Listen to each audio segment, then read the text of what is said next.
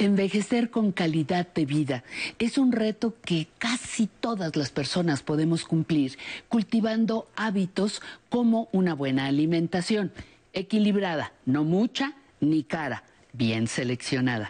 Mantener nuestro cuerpo en movimiento con ejercicio por lo menos unas tres veces a la semana y estimulando el desarrollo de nuestro cerebro con nuevos aprendizajes y destrezas. Ya empezó un año nuevo y estamos aquí en aprender a envejecer.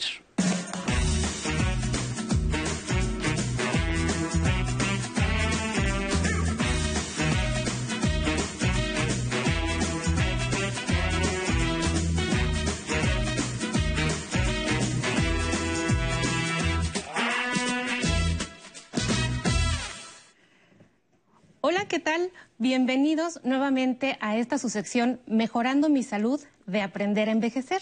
El día de hoy, como ya sabe, hemos preparado una programación especial para usted con un tema muy, muy interesante que es cómo prevenir un ataque al corazón.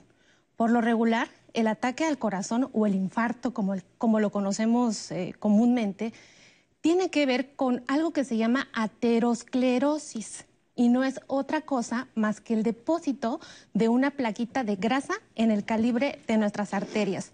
Esto para entenderlo de una manera más fácil, pues imaginemos que mi pluma es el calibre de una arteria y que la luz o el diámetro que tiene mi lápiz permite un flujo normal de sangre a través de las mismas para que lleve la sangre al corazón cuando se deposita una plaquita de grasa en la plumita y va disminuyendo la luz del vaso, entonces ya no puede pasar de manera correcta la sangre y de manera consecuente pues sufrimos un infarto al corazón. Pero aquí el equipo de Aprender a Envejecer le ha preparado una cápsula para que sepa de qué se trata exactamente la cardiopatía isquémica o el infarto al corazón.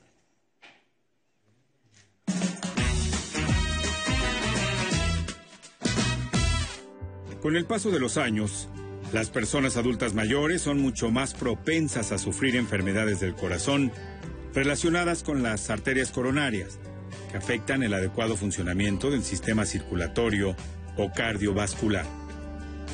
Las enfermedades cardíacas también son una de las causas principales de discapacidad en adultos mayores, limitando la actividad y erosionando la calidad de vida.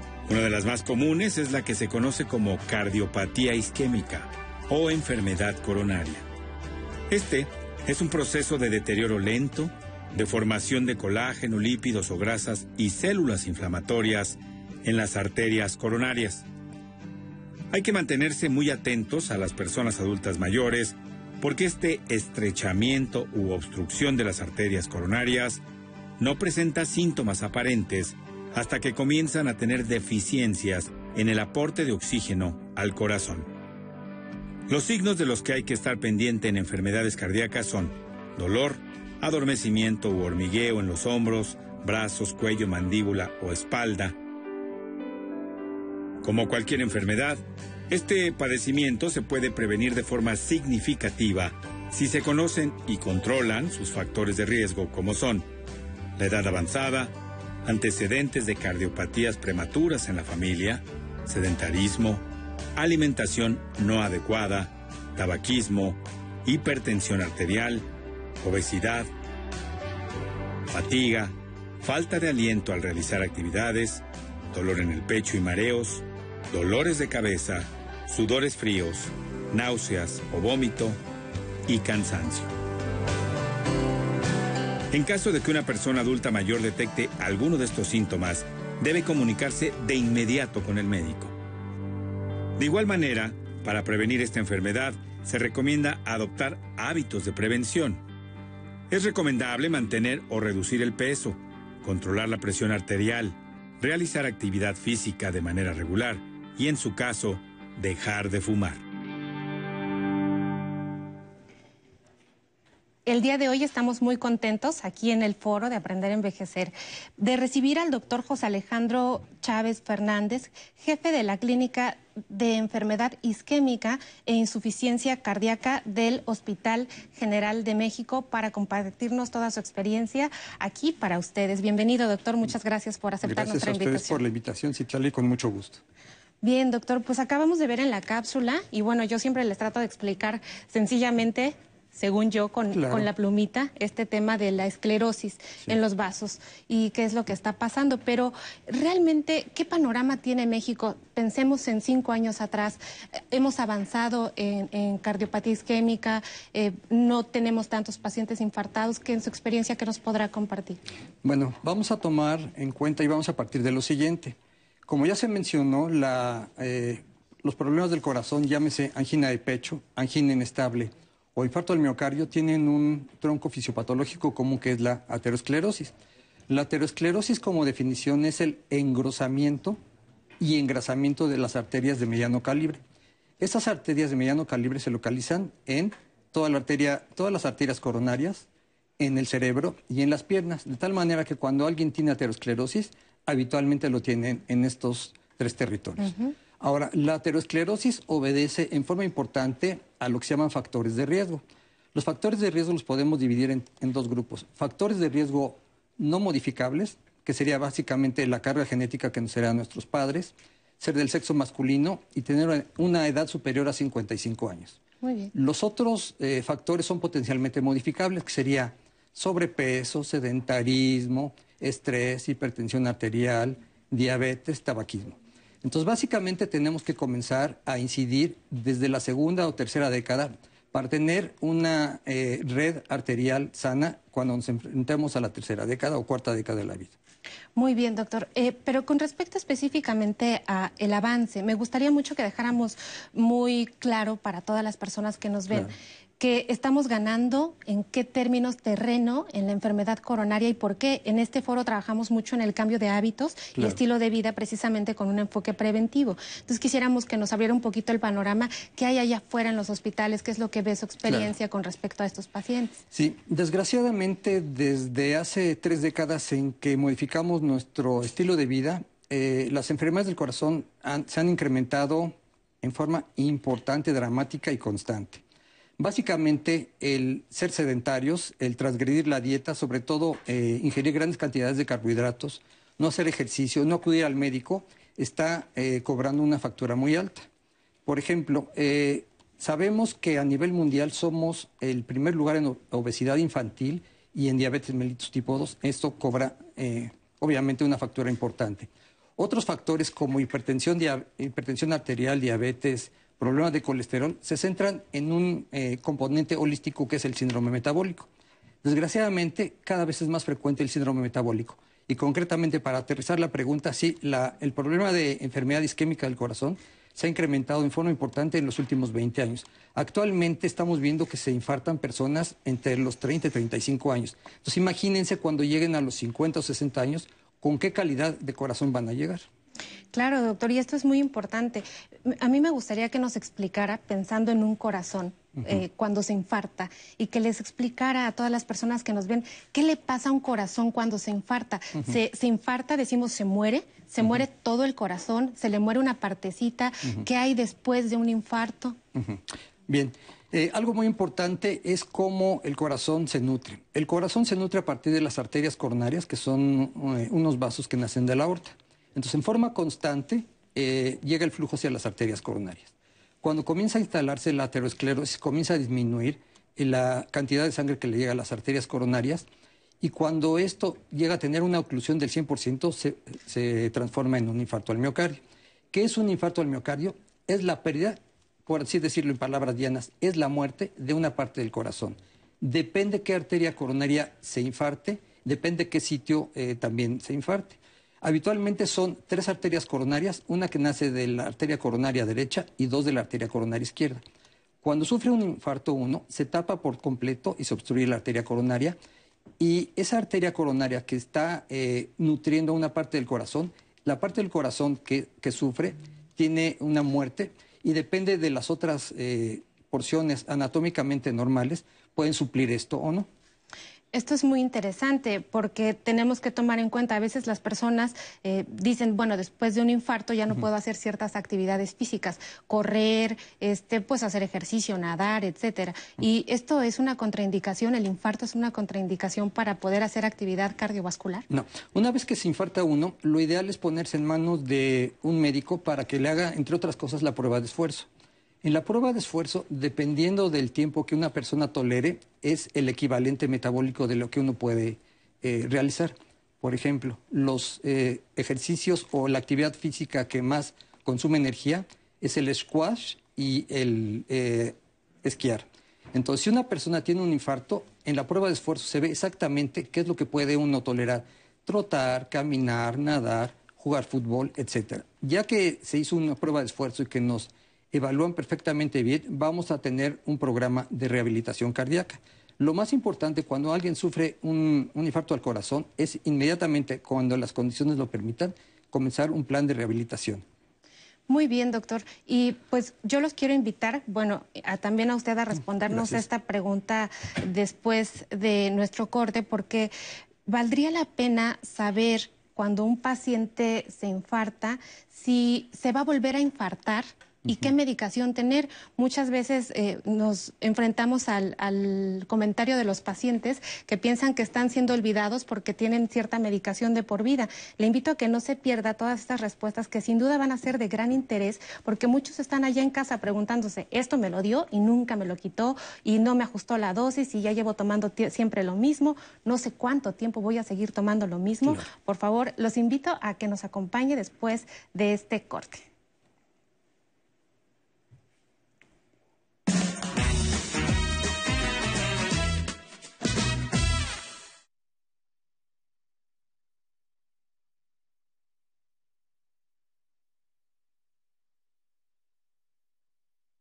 24 horas, los 365 días del año, para traerte información plural, objetiva y oportuna. 11 Noticias Matutino, lunes a viernes, 6 horas. Por las tardes, a las 14 horas. Y 11 Noticias Nocturno, a las 21 horas y 23 horas. De lunes a sábado, en cada hora en la hora, te damos los avances más relevantes del día. 11 Noticias. En mi casa hay muchas reglas. Haz la tarea. Eso está prohibido. No mientas. Sí está claro que esto de aquí no sale, ¿verdad? ¿Y mi papá? Ya se fue. Tenía una clase temprana. Tus hijos no han llegado. Déjalos. Ya están grandes. El camino es oscuro, pero la luz llega. Una miniserie del 11. Todo por nada. Estreno jueves 14 de enero a la medianoche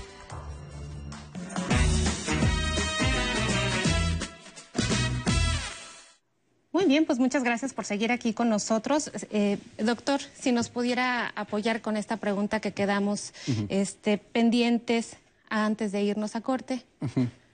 Sí, una vez que se infarta una persona, hay que comenzar en rehabilitación. Hay que graduar su eh, esfuerzo físico, su actividad física de acuerdo a la prueba de esfuerzo y de acuerdo a los síntomas clínicos. Algo bien importante que quiero subrayar. Una persona se infarta y tiene que ponerse en manos del cardiólogo. El cardiólogo que va a hacer va a tomar varios exámenes eh, de rutina de gabinete. Uno de ellos es un estudio en el cual vamos a ver la anatomía y la fisiología de las arterias coronarias, que se llama el gamagrama cardíaco.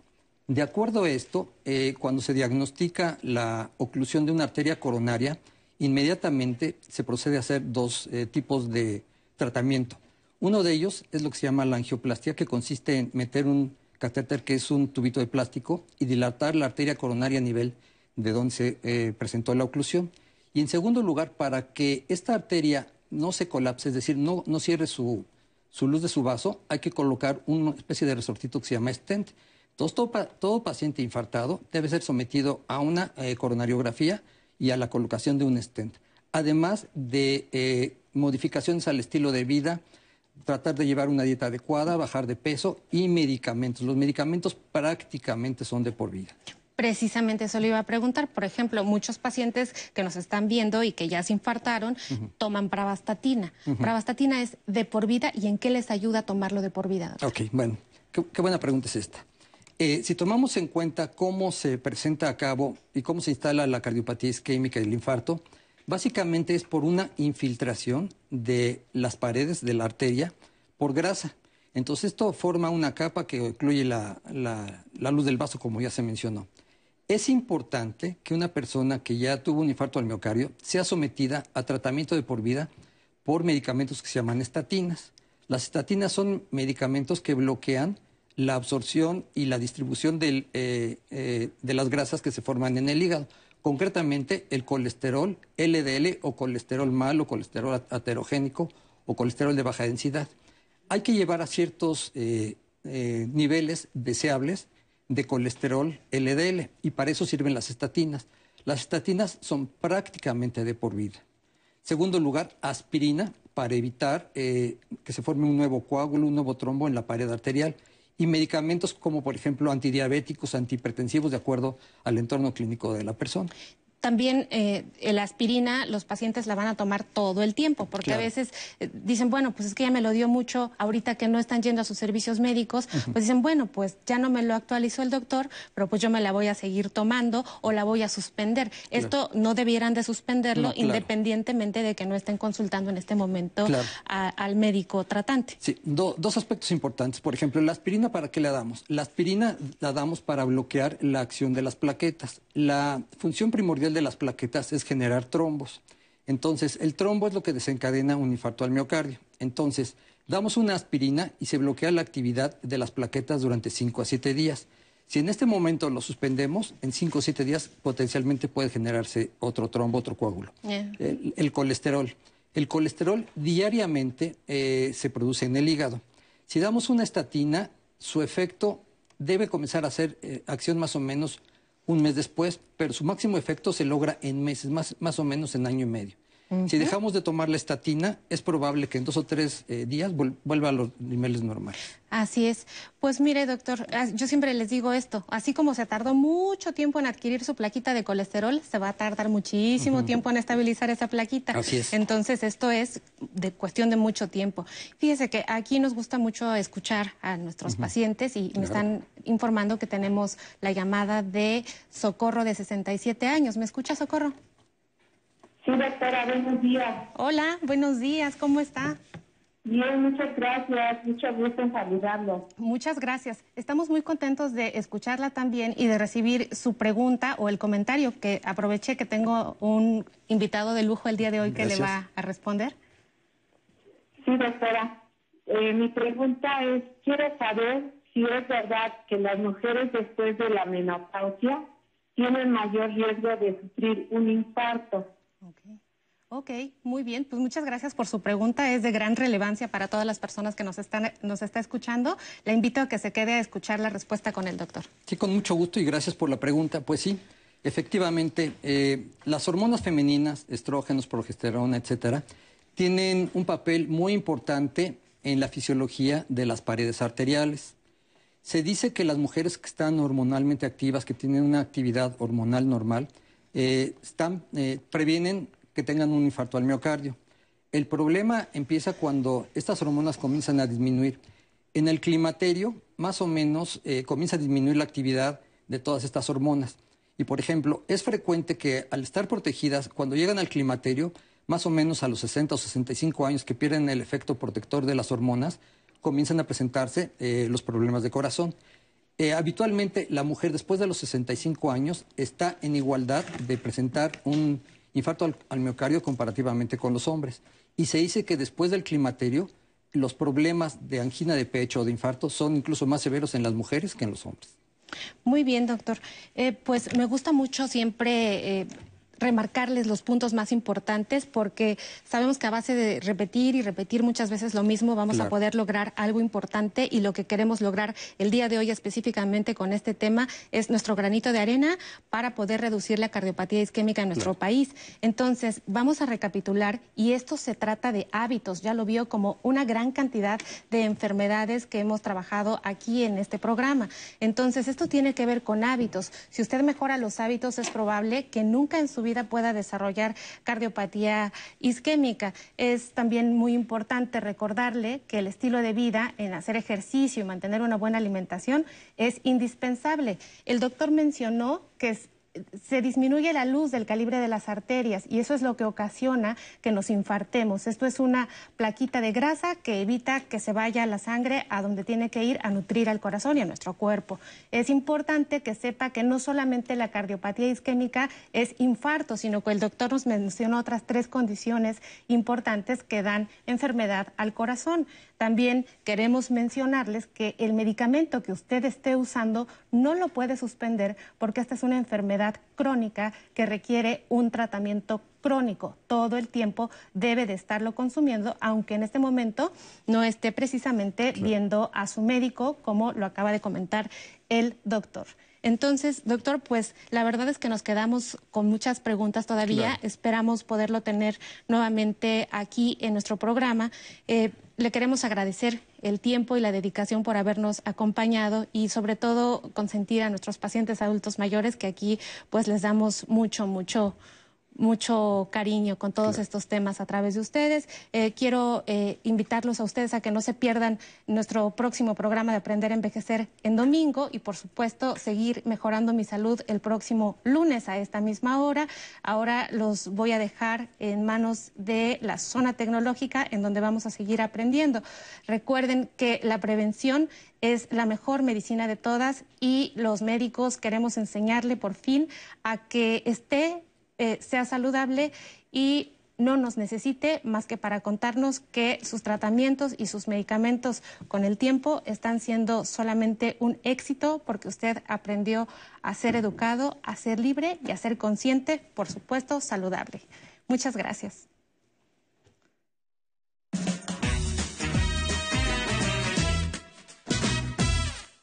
Bienvenidos a la zona tecnológica. Hoy aprenderemos a gestionar los datos móviles de nuestro dispositivo. ¿Sabe qué son los datos móviles? Muchas veces escuchamos este término, pero puede existir confusión. En la emisión pasada vimos qué es una red Wi-Fi. Ya sabemos qué es el Internet fijo, el que encontramos en casa o en algún sitio específico. Los datos móviles es el Internet con el cual cuenta mi teléfono y los provee la compañía telefónica a la que pertenecemos. Además, me permite tener acceso a él sin necesidad de estar en un lugar fijo. Es decir, viaja conmigo a donde vaya. Disponemos de cierta cantidad de datos al mes para utilizar. Internet nos permite acceder al navegador para visitar sitios web o utilizar aplicaciones como WhatsApp o Facebook que requieren de una conexión para funcionar. Sabemos que están activos porque aparece en la parte superior de la pantalla, a un lado de la batería, un 3G, 4G o LTE. La cantidad de datos móviles depende del plan que tengamos contratados. Pueden ser muchos o pocos. En este último caso, es cuando más nos interesa ahorrarlos. Generalmente cuando salimos de casa es cuando más datos gastamos. Podemos desactivar esta función y activarla solo cuando sea necesario. Acompáñeme a ver algunas opciones para economizarlos. Para ello quiero invitarlo a que saque su celular en casa y que practiquemos juntos. Para activar o desactivar los datos desde los ajustes del celular, siga estos pasos. Vamos a entrar a los ajustes del teléfono celular. Ya sabemos que es el engrane de color gris. Tocamos y después vamos a ingresar a redes e internet, redes o datos y celulares o datos móviles. Cualquiera de estas tres opciones. Vamos a tocar y enseguida vamos a tocar el botón o el switch de datos móviles para poder activarlo o desactivarlo. En este caso, como podemos ver en pantalla, está de color gris, significa que están desactivados. Tocamos el switch y se pone de color verde. Ahora, también podemos hacerlo desde la barra de notificaciones. Vamos a imaginar que hay un menú en la parte superior de la pantalla y vamos a deslizar con un dedo de arriba hacia abajo para abrir el centro de notificaciones. Vamos a buscar el icono de datos móviles. Son dos flechas, una hacia arriba y otra hacia abajo. Esto es en el sistema Android. En el sistema iOS es una antena que está emitiendo ondas. Aquí lo tenemos, ya están activos. Vamos a pulsar sobre él con un dedo para activarlo o desactivarlo. De esta manera. Notamos que se apaga en este momento los datos móviles porque los acabo de desactivar. Si yo lo vuelvo a tocar, entonces se ilumina de color verde y me indica que esta opción está habilitada. Recuerden que pueden mandarme todas sus dudas a mi correo electrónico tecnología o pueden llamarnos al estudio. Los espero en la siguiente cápsula de la zona tecnológica. Muchísimas gracias a todos por habernos acompañado y por seguirnos por la señal del 11 y 11 México Internacional, porque nos mandan muchos saludos desde Nogales, Arizona, Laredo, Texas, ahí nos están viendo por el 11 México Internacional, y en Azcapotzalco, Zacatecas, Victoria, Tamaulipas, Campeche, Guanajuato y Aguascalientes. Muchas gracias a todos y muchos abrazos y por supuesto besos calurosos porque hace mucho frío, ¿eh? recuerde abrigarse muy bien. Y también les quiero agradecer mucho a todos los que nos mandan saludos en el Facebook Live de, como nos dice Mauricio Santillán, que nos saluda desde Querétaro. Gustavo Efren nos saluda, saluda a Canal 11 y dice que ojalá todos llevemos una dieta sana y ejercicio. Esto nos ayudará a tener una mejor calidad de vida y llegar a una vejez sana. Nos dice Oliva, gracias por interesantes programas. Saludos mucho a Isela desde Pachuca, Hidalgo. A Juana de la Cruz nos saluda desde Ensenada. Celia Nieto nos dice que gracias por tan magnífica explicación de un tema tan importante y todo relacionado con nuestros hábitos. Felicidades. También saludamos a Norberto Díaz, a Angelina Rendón, que nos ven ahí desde el Facebook Live. Y recuerden que también tenemos nuestro YouTube, en donde nos mandan también muchos mensajes y comentarios, como nos dice Elisa Moreira. Gracias por toda la información para mejorar nuestras vidas. Fati, gracias por abordar e informarnos este tipo de temas. Saludos. Yolanda Franco nos dice, buen día, doctora Citlali. Aprender a envejecer, tema interesante. Gracias por la sensibilidad con que tocan temas delicados. Recuerden que todos los lunes estamos aquí con la doctora Citlali en Mejorando mi Salud. Y qué mejor iniciando la semana bailando, bailando y disfrutando la vida al ritmo del grupo Care. Vámonos a la música.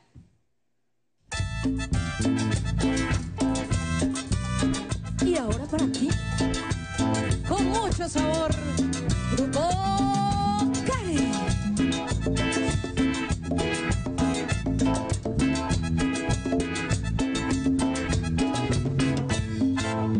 Cumbia de la medianoche, ay cumbia de la madrugada.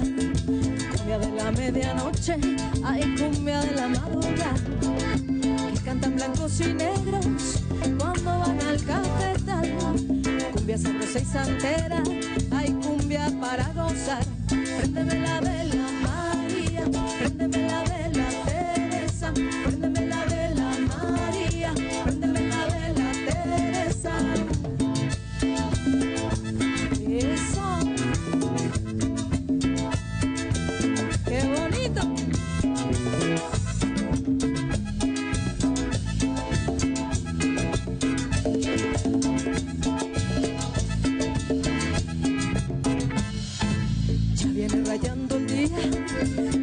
asomando el sol, ya viene rayando el día, ya viene asomando el sol, mientras vamos caminando.